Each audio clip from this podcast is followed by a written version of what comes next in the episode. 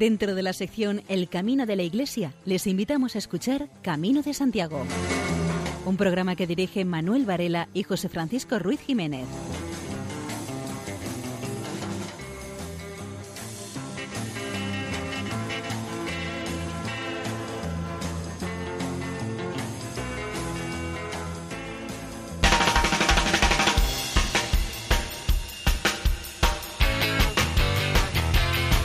Queridos oyentes, les damos la bienvenida a un nuevo programa de Camino de Santiago en la sintonía amiga de Radio María.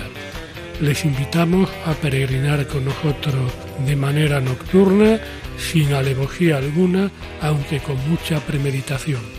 Hoy haremos hincapié en aquellas personas a las que las circunstancias les han privado de uno de sus sentidos y que en muchas ocasiones nos dan auténticas lecciones de saber estar y de sensibilidad que creíamos perdidas los demás.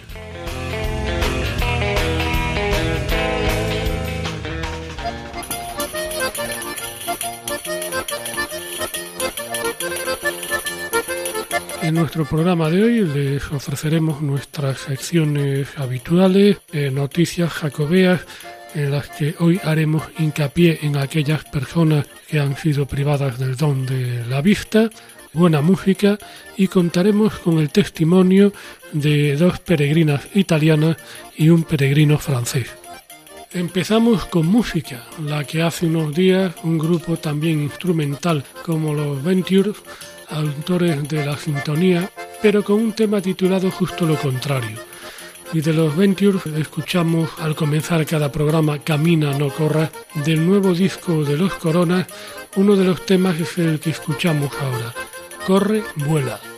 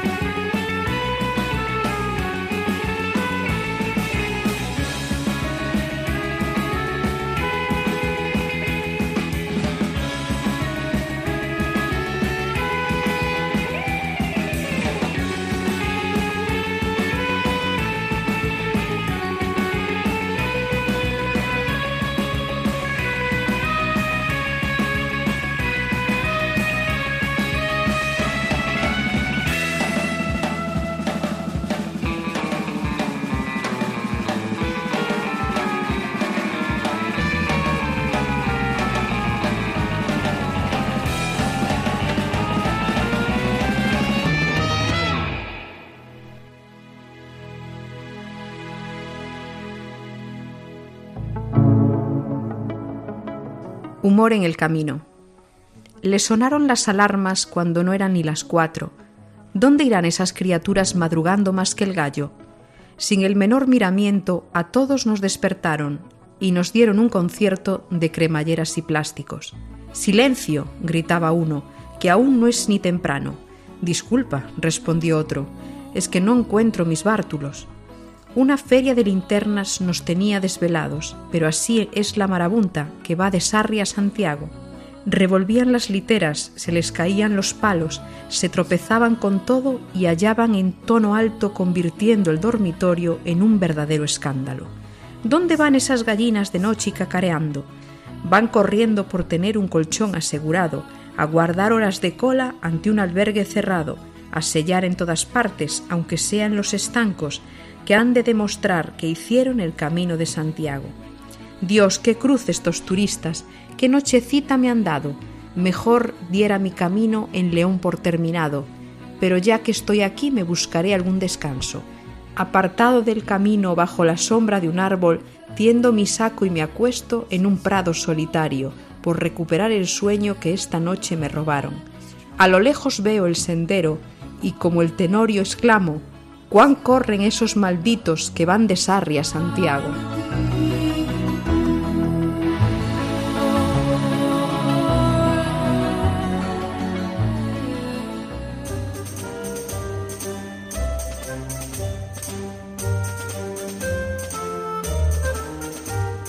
Este domingo fue el día del bastón blanco. Por eso, en el comienzo de este programa vamos a recordar peregrinaciones protagonizadas por personas ciegas. Y ya en el siglo XIII peregrinó a Santiago el beato Franco de Siena. Flores del Carmelo es un libro de vidas de santos carmelitas que habla de él. Franco de Siena nació en Groti, una aldea cercana a Siena, en el año 1211 Seis horas antes de nacer soñó su madre que paría un monstruo horrible, que poco a poco se convertía en un bello hombre. Entendió que el hijo caería en grandes pecados, pero se convertiría en un santo. Cuando le llevaron a Siena a un pariente para que estudiase, perdía el tiempo jugando. Murió su padre y Franco se perdió en vicios y pecados, alejado totalmente de Dios y el respeto de su madre. Bares, riñas, ladrones, prostitutas fueron sus aficiones. Ni siquiera la muerte de su madre le hizo cambiar, sino todo lo contrario, se vio libre para gastar su herencia. Un día, que estaba jugando cartas y no tenía nada que apostar, dijo, ¿Hay quien quiera jugarme mis ojos? Porque descreo de quien los hizo. E inmediatamente le comenzó un escozor en los ojos que fue a más y perdió la vista en el acto. Esto le hizo arrepentirse profundamente de su vida pasada y volver al corazón de Dios. Comenzó una vida de penitencia extrema y así ciego se planteó ir en peregrinación a Santiago, a pesar de que sus amigos se lo desaconsejaban porque el problema de su ceguera. Ya en el camino a Compostela, al llegar a una bifurcación y no sabiendo por dónde seguir, un ángel le dijo tres veces, Franco, toma el camino de la derecha, por él irás seguro. Así lo hizo, pero se le apareció el demonio en forma de peregrino y le indicó que iba por el mal camino, que esa indicación sería del diablo, que él le llevaría por buen camino. Franco le hizo caso y conversando le contó todos los pecados y vicios de su vida, a lo que el demonio comenzó a tentarle de desesperanza, haciéndole pensar que no hallaría perdón jamás, y menos con una peregrinación, Vuelve, vuelva a tu patria y sigue tu vida como hasta ahora, que vives bien o mal, ya estás condenado. Entendió Franco que era el diablo quien hablaba y respondió Demonio, vuelve a tu horrible cárcel, quede para ti la desesperación y deja para mí y para otros pecadores la confianza de que nos hemos de salvar por los méritos de Jesucristo. Con lo cual el diablo desapareció y Franco siguió su peregrinación a Santiago para recobrar la vista y recibir el perdón de sus pecados y en Compostela, Franco de Siena obtuvo su doble curación.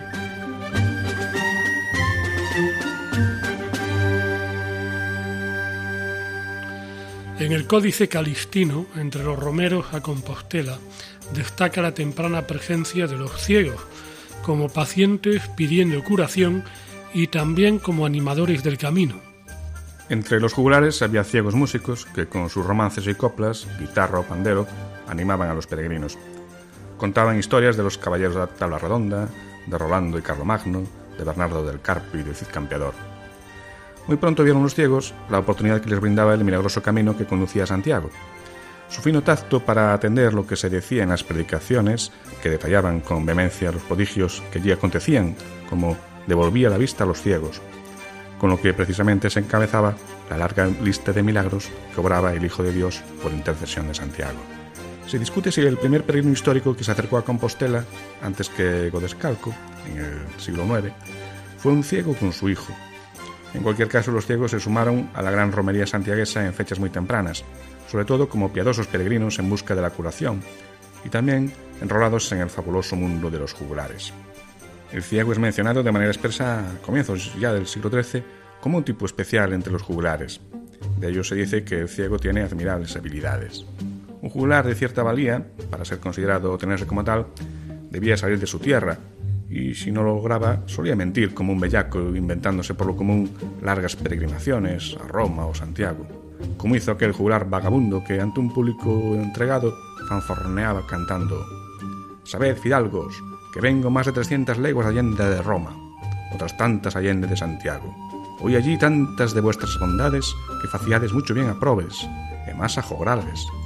Vengo rogando a Dios por vuestros días, así como el gato por las longanizas. Casi todos acababan llegando a la meta de la peregrinación, o sea, al pórtico de la gloria, donde les aguardaban sus 24 ancianos músicos, alguno ciego. Estaban templando los instrumentos, entre ellos la zanfona, que fue el instrumento preferido para las cantigas de ciego a lo largo de todo el camino de Santiago. Las canciones de ciegos son de una gran espontaneidad y simbolizan el ambiente que se respiraba por aquella época, cuando los peregrinos de tantas nacionalidades traían y llevaban sus cantos. Algunos de esos cantos se transformarían con el tiempo en sencillas y emotivas canciones jacobeas, porque ¿quién sino un ciego es capaz de lanzar, urbi et torbi, una cantiga como la que dice «Gualalá foi a Roma, gualalá foi a Beu, foi decir yo Padre Santo que viñese o xubileu».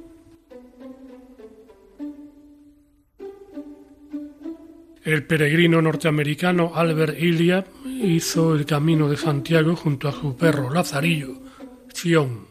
Hace unos años, Albert Ilia tuvo noticias de un reportaje sobre el Camino de Santiago en la televisión holandesa y se prometió a sí mismo que algún día lo recorrería.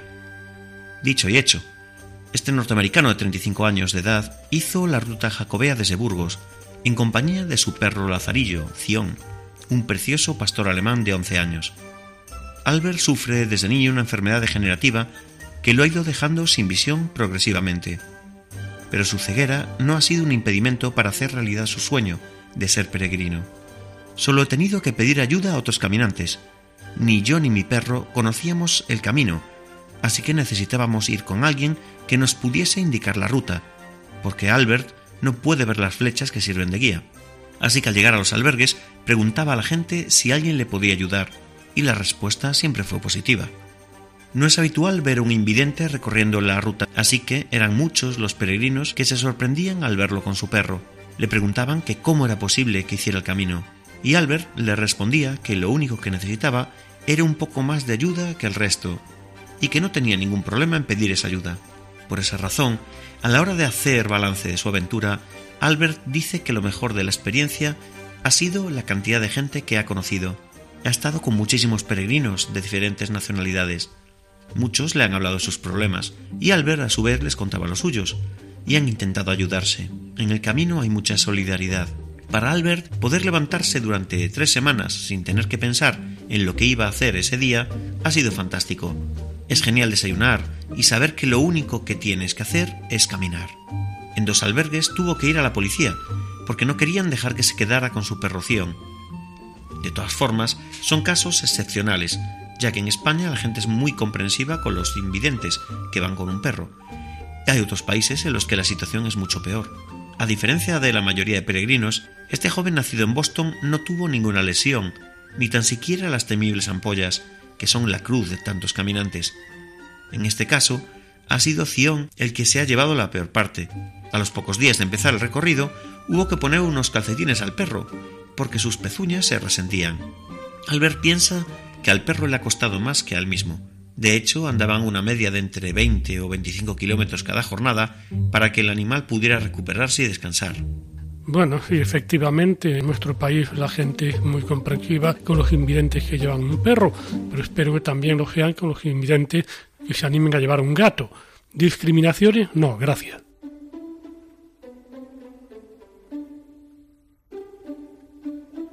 En el año 2015, en medio de la soledad de la meseta, mientras hacía la ruta jacobea, Ricardo Carvajal, militar de la Marina, reflexionó sobre cómo sería la experiencia de hacer el camino para un invidente. De vuelta a Brasil conoció el trabajo de Amigos para Valer, asociación que trabaja a favor de la integración social de las personas con deficiencia visual. También conoció al creador de la asociación, el funcionario brasileño José Vicente de Paula, y le propuso volver a Galicia con él para hacer el camino inglés. De Paula aceptó enseguida.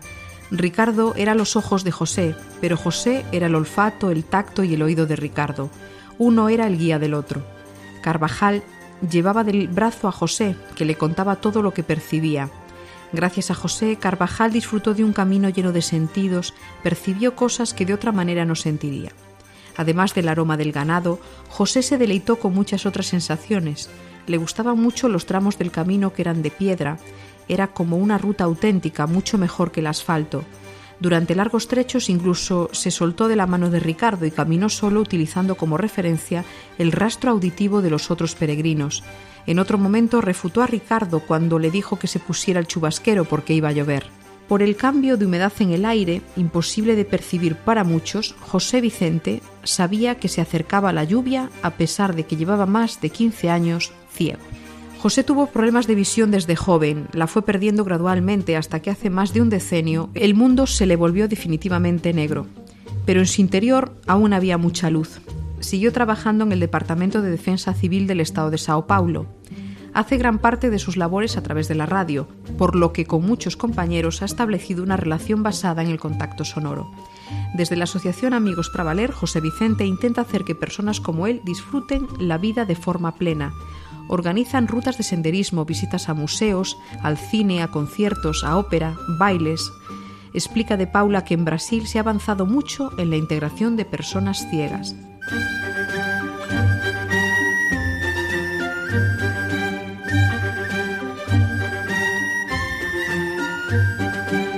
Dos peregrinos sordociegos hicieron el camino de Santiago desde Irún en 13 días un voluntario de Santiago les apoyó en el trayecto.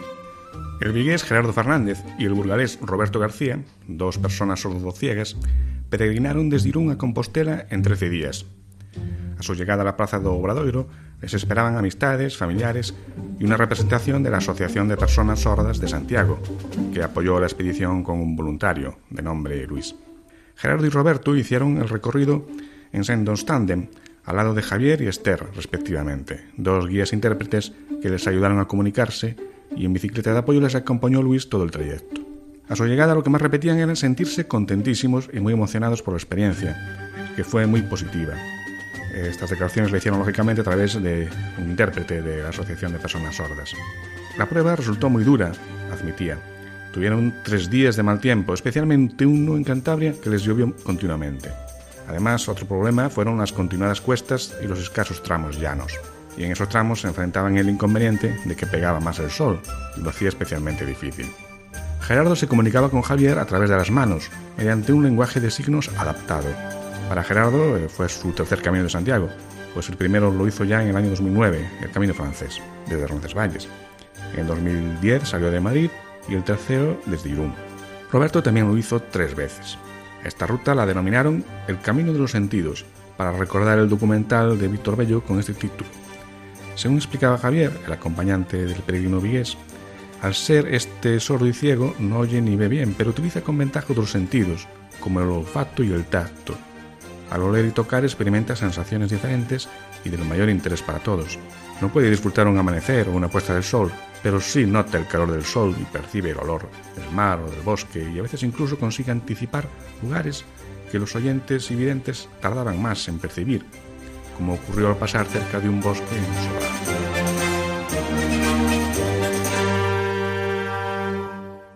Después de dos meses y medio de andadura, Gerard Miller, francés que es ciego desde hace 40 años, llegó a Santiago. Gerard Miller es un farmacéutico de Estrasburgo de 63 años. Cuando tenía 20 años, sufrió retinosis pigmentaria, una enfermedad que le ha hecho ir perdiendo la vista con el paso de los años. Pero su discapacidad se ha transformado en militancia. Le preocupa que de los 2 millones de ciegos franceses, solo el 5% se atreva a salir de casa. Empezó el camino en Puy-en-Velay, Alto Loira, hizo 1.500 kilómetros por los caminos de Francia y de España durante dos meses y medio de andadura, o sea, un mes más que los peregrinos videntes. En la parte francesa del camino, Llegar fue con un GPS fijado sobre el bastón, acoplado a un software y a una brújula con indicador vocal. Millares de puntos GPS, cada 20 o 30 metros de la parte francesa del camino, se habían introducido en el software. Gerard Miller bastón de senderismo en una mano y bastón blanco en la otra, recibía las indicaciones con relación a la distancia y a la dirección a seguir, según los códigos de la aviación. Por ejemplo, 12H, todo derecho, o bien 9H a la izquierda, a 50 metros. Pero evidentemente, este sistema no indica la calidad del terreno o las dificultades inesperadas.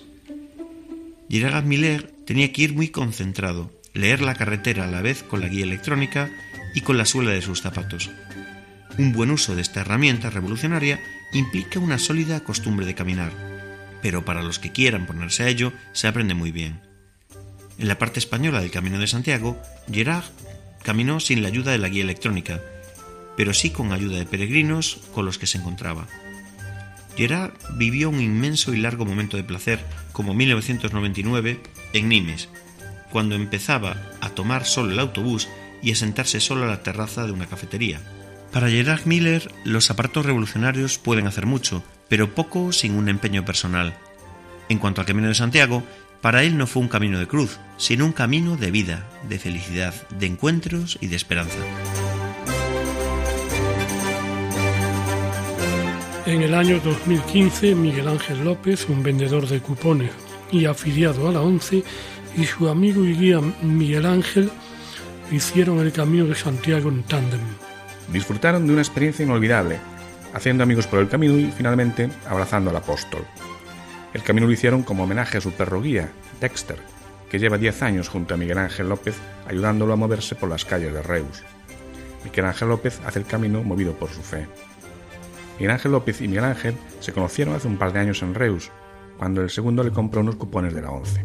La amistad que iniciaron se reforzó cuando se dieron cuenta de que a ambos les gustaba mucho ir en bici. Con el tiempo, esta amistad les ha llevado a compartir el tándem que les ha permitido viajar, fijarse retos y compartir experiencias. El músico ciego, Serafín Zubiri, hizo 12 veces el Camino de Santiago y se declara un enamorado de la ruta jacobea. Zubiri participó hace dos años en el Fairway, un foro sobre la ruta jacobea.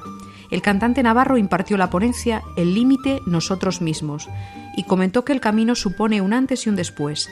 También dijo que en el camino afloran las emociones positivas y negativas, lo que es la personalidad de cada uno. Esta es, al menos, tal y como él la ha vivido, una experiencia introspectiva que recomienda a todo el mundo. A los que no tengan demasiado tiempo les aconseja la parte de Galicia, una tierra que a él le ha marcado muchísimo. No en vano residió en Pontevedra desde los 6 a los 15 años, cuando el carácter se está definiendo. A modo de receta, considera mejor elegir la segunda quincena de septiembre o el mes de octubre para caminar por esta ruta, animando a todos a ser capaces de compartir lo que somos, porque es la mejor manera de trascender de nosotros mismos. A Zubiri la modalidad que más le ha gustado es la de a pie, y ello a pesar de que solo probó una vez, pues el resto de las once veces lo hizo en bicicleta. Lo haría todas las veces que resultase posible, algo que no debe ocurrirle a él solo, porque si cada año viene más gente, por algo será. Se considera un humilde embajador del camino, de lo que supone realizarlo, y su abogado defensor también. Cuando a Serafín Zubiri le preguntan que cómo sabe que el camino es bonito, responde que al tener la carencia de visión también está privado de la superficialidad aparente. Los demás sentidos los tiene mucho más agudizados y por tanto es capaz de percibir muchos más detalles de los videntes. En octubre de 2010 formó parte de un proyecto para realizar el camino a pie, con el apoyo de las nuevas tecnologías aplicadas para personas con diversidad funcional. Como decíamos al principio, en el año 2015, Zubiri participó en la primera edición del Fairway, Fórum del Camino de Santiago, congreso que aborda el fenómeno del camino en toda su amplitud.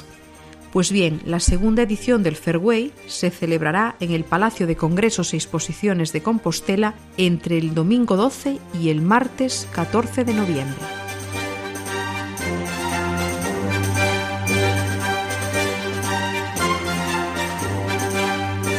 A continuación escucharemos a Serafín Zubiri interpretando Te esperaré, tema original de Richard Marx, titulado Right Here Waiting.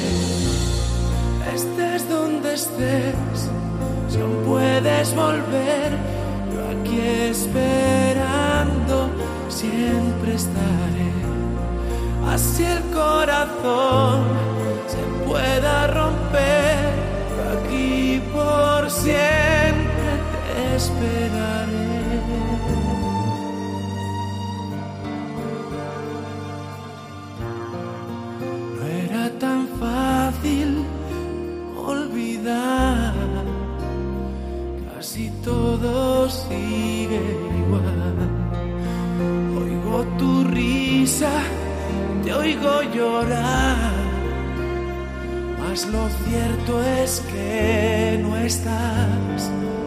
Como no te das cuenta que aún tengo el alma abierta? Estés donde estés, si aún puedes volver, yo aquí esperando siempre estaré. Así el corazón se pueda aquí por siempre esperaré. No sé si el tiempo te traerá otra vez. Si regresas ya, jamás te dejaré.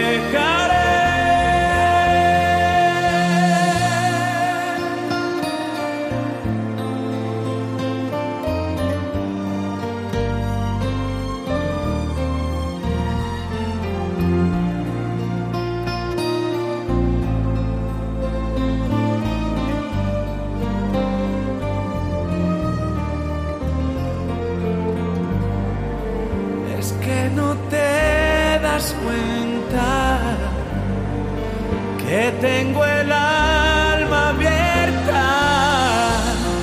Estés donde estés, si aún puedes volver, yo aquí esperando siempre estaré. Así el corazón se pueda romper, aquí por siempre te esperaré.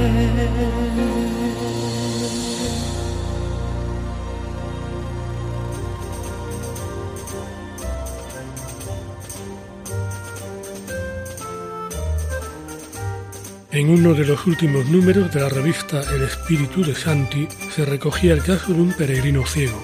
Siempre hay personas que cuando las ves dejan una huella especial por el pundonor que ponen en lo que hacen, y son de esos peregrinos que uno mantiene en la memoria durante mucho tiempo. Uno de estos ha sido David, un peregrino catalán con una completa minusvalía visual, amante del camino, que ya había recorrido en varias ocasiones y lo hacía en compañía de su guía, un amigo que era sus ojos, en cada una de las etapas de su especial peregrinación. Peregrinos como David hacen importante el sentido que algunos le dan a la peregrinación que van haciendo y nos permiten comprender que todo es posible si nos lo proponemos.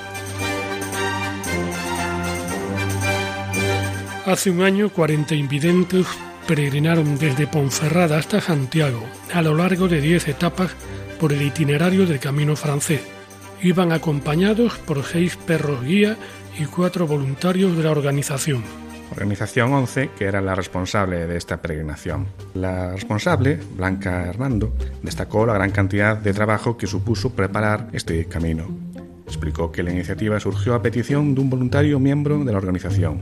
Un total de cuatro voluntarios del 11 atendieron las necesidades del grupo durante la expedición para estas personas deficientes visuales, ya que algunos de ellos son totalmente ciegos. Los peregrinos de la 11 finalizaron la primera etapa en Villafranca del Bierzo.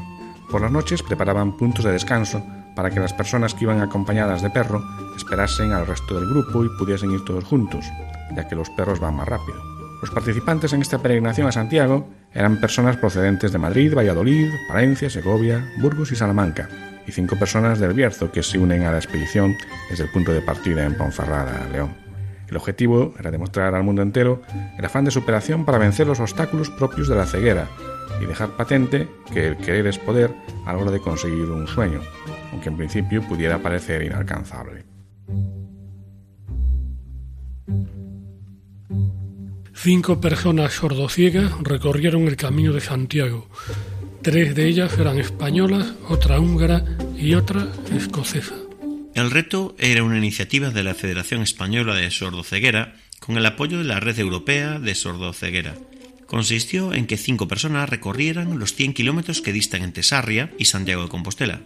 Contaron con el apoyo de un equipo de siete personas, seis mediadores y un coordinador, que les brindaron ayuda logística y asistencial durante todo el recorrido. Una acción como esta ayuda a empoderar a personas que no pueden ni ver ni oír y a darles opciones vitales.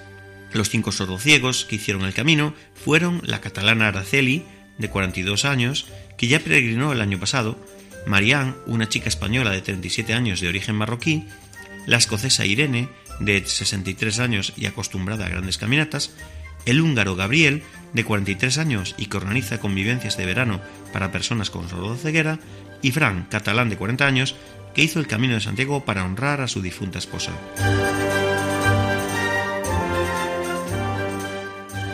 Escuchamos a Marta, peregrina de Trieste, entrevistada en Santiago por Patricia Fran. Esta es una peregrina que se llama Marta, que viene de Trieste, viene haciendo el camino de Santiago desde León y ha estado hablando con una de las voluntarias y ahora nos va a contar, ella conoce Radio María por su madre y su abuela que la escuchan en, en Italia y nos va a contar un poco su testimonio de fe y su testimonio de cómo es volver a casa para ella. Hola Marta.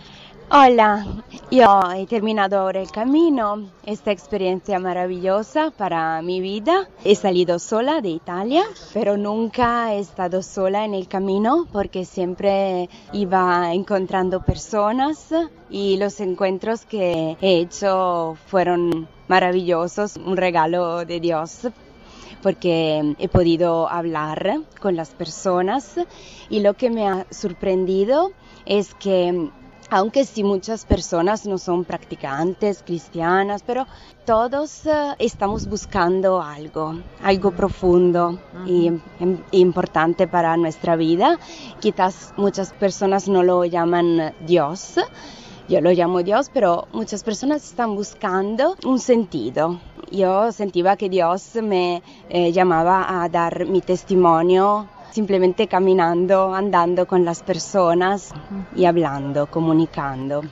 Ahora vuelvo a casa, pero pienso que el camino continuará en mi vida y en la vida de las personas que he encontrado. ¿Y para ti qué significó el camino de Santiago para tu fe? ¿Y tú cómo crees que podemos hablarles a los jóvenes de Dios? ¿De qué significa volver a casa? Para mí el camino fue un regalo de Dios porque me dio serenidad y, algunas respuestas a, a, las preguntas que tenía en mi corazón. Sí. Entonces, este camino me ha cambiado. y cómo hablar a los jóvenes, yo creo que, por ejemplo, contar eh, nuestras jornadas en el camino y la dificultad al principio de llevar una mochila con el peso y después darse cuenta que de lo que es verdaderamente necesario, esencial para nuestra vida. Y yo creo que el camino es una metáfora de la vida, un condensado de vida porque tú tienes que elegir las cosas realmente necesarias para tu vida. Y yo vuelvo a casa y iré a decir a mis amigos que lo que más es importante llevar en la mochila es Dios, o sea, la búsqueda de, un sentido de nuestra vida, que, tenemos siempre que haber una dirección y ser eh, no simplemente viandantes, sino mm. peregrinos con una meta, una destinación intentaré hablar del camino simplemente y después creo que simplemente mi cara hablará. Habla, habla. Eso lo puedo, lo puedo confirmar yo que la estoy viendo. Habla realmente su cara. Eh, pues te agradecemos mucho tu testimonio, Marta. Te deseamos buen camino de vuelta y buena vuelta a casa, pero eso, que sigas llevando a, a Dios en tu vida. Muchas gracias. Muchas gracias. Están escuchando Camino de Santiago en Radio María. escuchamos a una peregrina italiana que sufrió una grave enfermedad y a la que entrevista el padre Miguel Ángel Álvarez. Hoy tenemos con nosotros a una peregrina italiana, Daniela, que llegó aquí pues a, a Fonsagrada en esta etapa del camino primitivo de Santiago y le preguntamos por qué motivos está usted haciendo el camino de Santiago. Yo estaba, estoy agradecida de hacer el Camino de Santiago para agradecer a Dios de la vida que Él me dio. Yo soy una mujer que hace unos años ha tenido cáncer. He tenido la fuerza y la fe que me ha ayudado a vencer la enfermedad. Una pregunta que hago a casi todos los peregrinos. ¿Cómo ha sido la subida a Fonsagrada? Eh, He sentido dentro de mi corazón la alegría que me da el hacer este camino, un camino de vida, de sufrimiento, de soledad. La belleza, la suprema belleza de la naturaleza y del camino. Ayuda a mi espíritu a ver la vida con nuevos ojos, los ojos del amor. Mm, ¿Qué tal con los demás peregrinos, con los que hacen el camino? ¿Los demás peregrinos ayudan también a encontrarse con Jesucristo? Es importante ser portadores de la fe cristiana de los peregrinos. Porque no es trekking, es un movimiento del alma. Los peregrinos tenemos necesidad de creer. Somos todas almas, almas desnudas en el camino, que tienen necesidad de una mano, de una sonrisa, de una esperanza. Bueno, pues muchas gracias Daniela. Deseamos que llegues bien a Santiago de Compostela, que puedas abrazar al apóstol Santiago y también allí que reces por nosotros. Será una alegría llevar vuestra esencia a la tumba del santo. Ya he estado este año, he hecho el camino francés con tanto miedo en el corazón y en Santiago he encontrado la felicidad. El próximo año lo haré en mayo con otras mujeres italianas.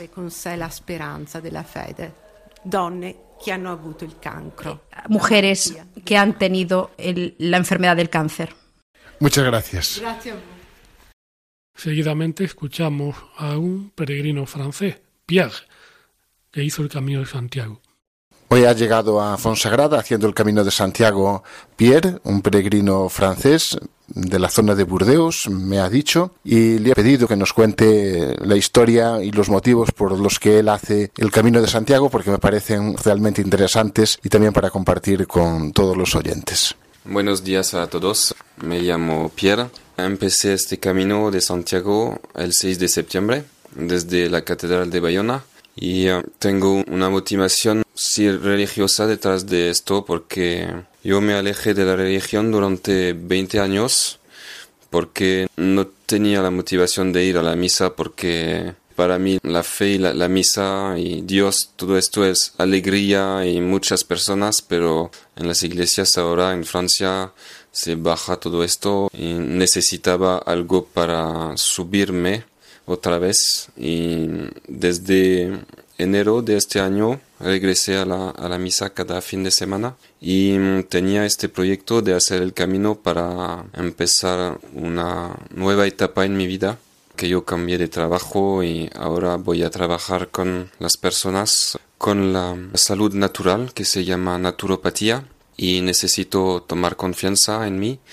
y por esto hago el camino para recibir más confianza y ha sido duro el camino llevas eh, prácticamente un mes eh, ha sido difícil tuviste momentos malos momentos buenos seguramente nos puedes contar. Sí hace casi 28 días ahora y los principios fueron bastante duros porque cada día mi cuerpo me llama por una parte diferente y uh, al principio los pies y las piernas por supuesto y tenía una mochila muy muy pesada porque tenía la tienda de campos y todo Entonces, sí fue bastante difícil al principio, pero ahora mi cuerpo está acostumbrado y puedo dejar los dolores del cuerpo para concentrarme en más rezar y, meditación durante ah, la marcha. Y pues hay cosas que salen, como cosas que pensaba que había solucionado, pero que no, todavía estaban aquí y pueden surgir y pienso que ahora les dejé en, el camino y me siento más ligero. Y ya la última pregunta, ¿fueron de ayuda los demás peregrinos para este momento de discernir, de, centrarte en ti mismo? ¿Fueron de ayuda para ti el, compartir el camino con otras personas? Sí, seguro. Yo encontré dos personas con las cuales voy a compartir y encontrarme otra vez después del camino. Uh, un hombre francés uh, que se llama Hervé de 57 años y andamos eh, juntos con casi ocho días creo y él tenía que regresar a Francia y compartimos muchos de nuestras vidas.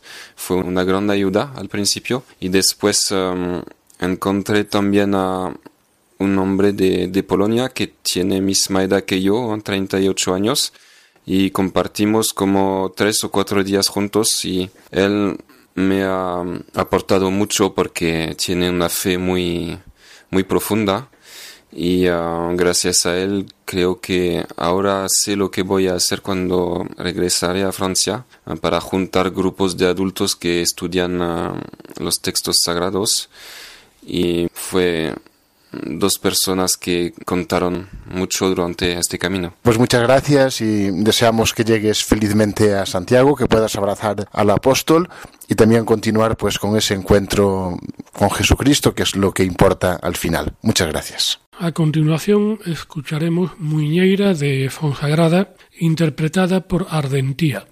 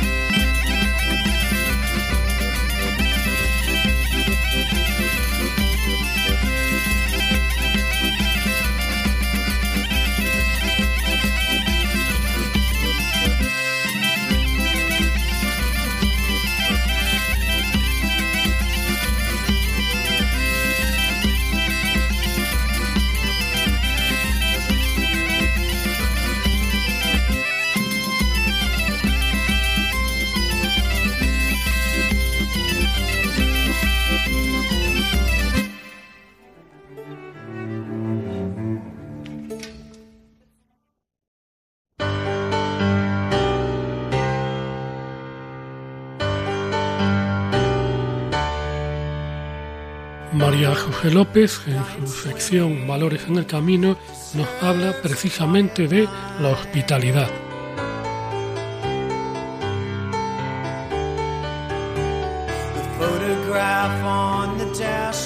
Hospitalidad, sobre todo recibida. Los hospitaleros que voluntariamente prestan servicio en los albergues, los monjes en sus conventos, tantos lugareños que abren las puertas de sus casas para ofrecer descanso, agua y conversación, y otros tantos. Esta hospitalidad nos habla de gratuidad, de servicio desinteresado, de una manera distinta de relacionarse. La hospitalidad recibida es una invitación a hacer de nuestra vida aposento en el que otros peregrinos puedan hallar descanso. Ser hospitalero consiste en intentar que cada peregrino lleve el mejor recuerdo de su paso, darle hospitalidad. Así lo explican quienes dedican parte de su tiempo a estos menesteres. No hace falta mucha preparación. Ayuda a hablar otros idiomas, sobre todo el francés. En general basta con estar dispuesto a desempeñar tareas sencillas y diversas como curar ampollas, tender ropa o preguntar ¿qué necesitas? Los voluntarios son el corazón de los albergues. No son muchos, pero sin ellos el camino de Santiago no sería posible. Al peregrino se le suele decir, no exijas nada y agradece cuanto te den. Y a los hospitaleros simplemente gracias. No necesitan ser santos, pero un poco sí lo son. La hospitalidad es el gran patrimonio humano de la ruta jacobea. Aunque nuestra sociedad mercantilizada y competitiva no preste ningún servicio sin la remuneración correspondiente, aún hoy puede disfrutarse del don de la hospitalidad de varias formas, desde quienes ofrecen un simple vaso de agua al jadeante peregrino que se sienta extenuado a la sombra de un portal, incluso organizaciones que proporcionan refugios para que pueda pernoctar. La autosuficiencia del hombre moderno ha de someterse, pues, a un nuevo servicio humanizador de humildad. En esta situación se comprende que el dinero compra servicios, pero no consigue el aprecio y estima de la persona. La hospitalidad del siglo XXI no tiene nada que ver con aquella que se realizaba en la época de las grandes peregrinaciones por el camino de las estrellas. Ni los motivos de los peregrinos ni la dedicación de los hospitaleros tienen correspondencia con la actualidad. Los albergues, antiguamente llamados hospitales de peregrinos, solían estar en manos de órdenes hospitalarias y religiosas. Pero aunque los motivos no sean los mismos, sí que entonces y ahora hay unas consideraciones fundamentales en el tema de la hospitalidad. Ocurre igual que en la comunicación, para que se produzca debe haber un receptor, un transmisor y un medio adecuado y cada elemento debe estar en disposición de aceptar la comunicación. En la hospitalidad del camino ocurre igual. Hay un peregrino, un hospitalero y un medio, que es el albergue. La disposición entre ambos para dar y recibir debe cumplirse. Y así, de este acontecimiento, surge el espíritu del camino. Aparece el diálogo, la sinceridad, la entrega, el respeto, la convivencia, la solidaridad y todos aquellos valores y aspectos humanos que queremos reflejar. Toda una filosofía de vida que queremos o desearíamos transportar a nuestra vida cotidiana, la de ese otro camino, mirar, ver las cosas desde un punto menos materialista y menos frívolo, ser capaces de entregar cuanto tenemos a cambio de nada, quizás con la única recompensa de una sonrisa cómplice de agradecimiento.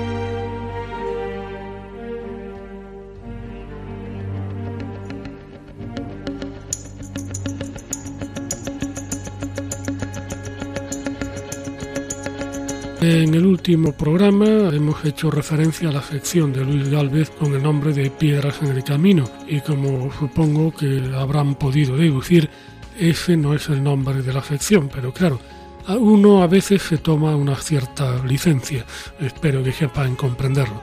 Luis Galvez nos introduce en su sección Geología en el Camino.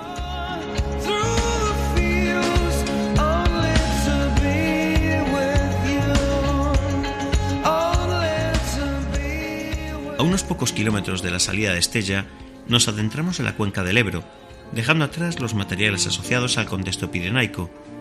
Antes de ello, el peregrino se encuentra con el monasterio de Santa María la Real de Irache, a los pies de Montejurra, de 1044 metros.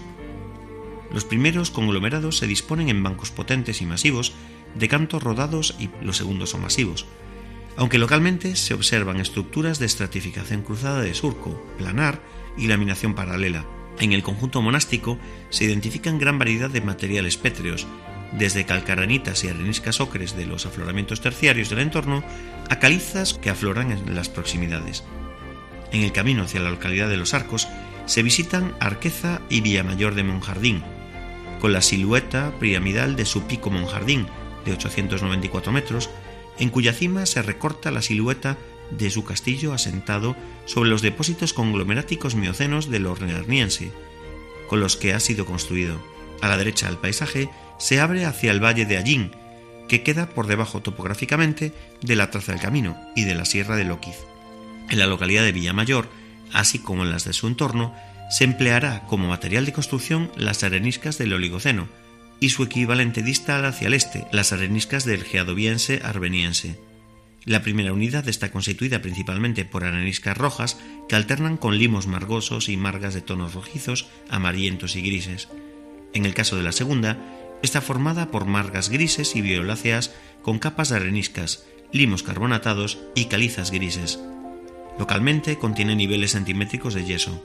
La presencia de ripples de corriente, bioturbación, cantos blandos, laminación paralela y restos vegetales son rasgos sedimentarios comunes a todas ellas y útiles a la hora de localizar los puntos de extracción y establecer su similitud con los materiales pétreos empleados en el patrimonio arquitectónico.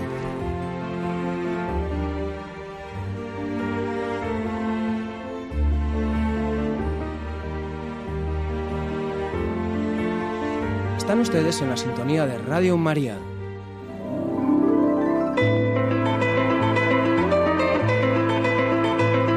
En su sección Páginas en el Camino, María José López hace referencia a la obra de Ángeles de Irizarri. Ángeles de Irizarri nace en Zaragoza en 1947. Es licenciada en Filosofía y Letras por la Universidad de Zaragoza. Trabaja en diferentes profesiones como profesora, archivera, colaboradora en prensa escrita y radio, hasta que pasados los 40 años encuentra la beta vocacional en la creación literaria. Es autora de cuentos, relatos cortos y novelas. La estrella peregrina, la acción central relata el viaje que emprende a Santiago en el año 1000 la condesa bretona Doña Popa, junto al séquito de criados y caballeros, una vez ha fallecido prematuramente el marido. Es también acompañada por sus hijas, Maut, hermosa e inteligente, y Lioneta, fea y enana. Por segunda vez se presenta la figura de un personaje maltrecho, que en el contexto del medievo despierta cuanto menos la hilaridad de la sociedad. El fin de viaje es pedir al apóstol el perdón de las culpas terrenales y la curación milagrosa de la hija infortunada. Esta sencilla trama, enlazada a otras paralelas, sirve a la autora para presentar un magnífico y plástico fresco de las tierras y personajes variopintos que desde Bretaña conducen a Santiago de Compostela. Excelentes pinturas de puentes desvencijados, veredas y vías romanas, conventos y vetustos monasterios, hospitales que dan cobijo a los enfermos y destartaladas pensiones de mala muerte, y un recorrido por los lugares señeros del camino francés como Nantes, Burdeo, Roncesvalles, Pamplona, Lizarra, Montes de Oca, Burgos, Castrojeriz, Carrión, Sahagún, León, El Cebreiro, Sarria, Santiago, entre otros pueblos.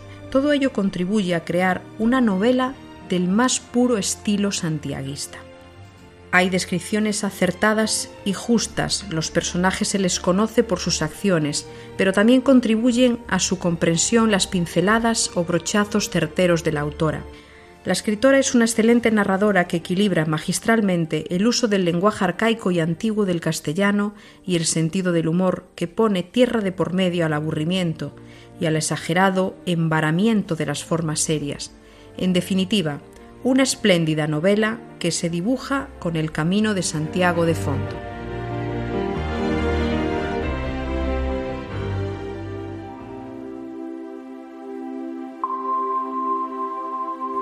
En este día que acaba de pasar, dedicado a los ciegos porque fue el día del bastón blanco, agradecemos al técnico del programa, Luis Miguel Calvez.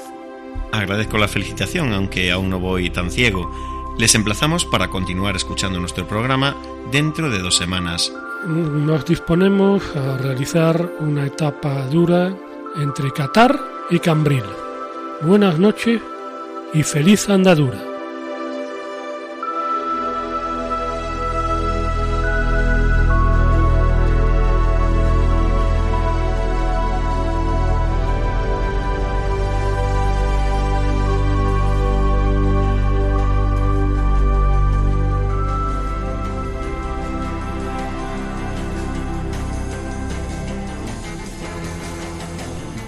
Escuchado en Radio María Camino de Santiago, dirigido por Manuel Varela y José Francisco Ruiz Jiménez.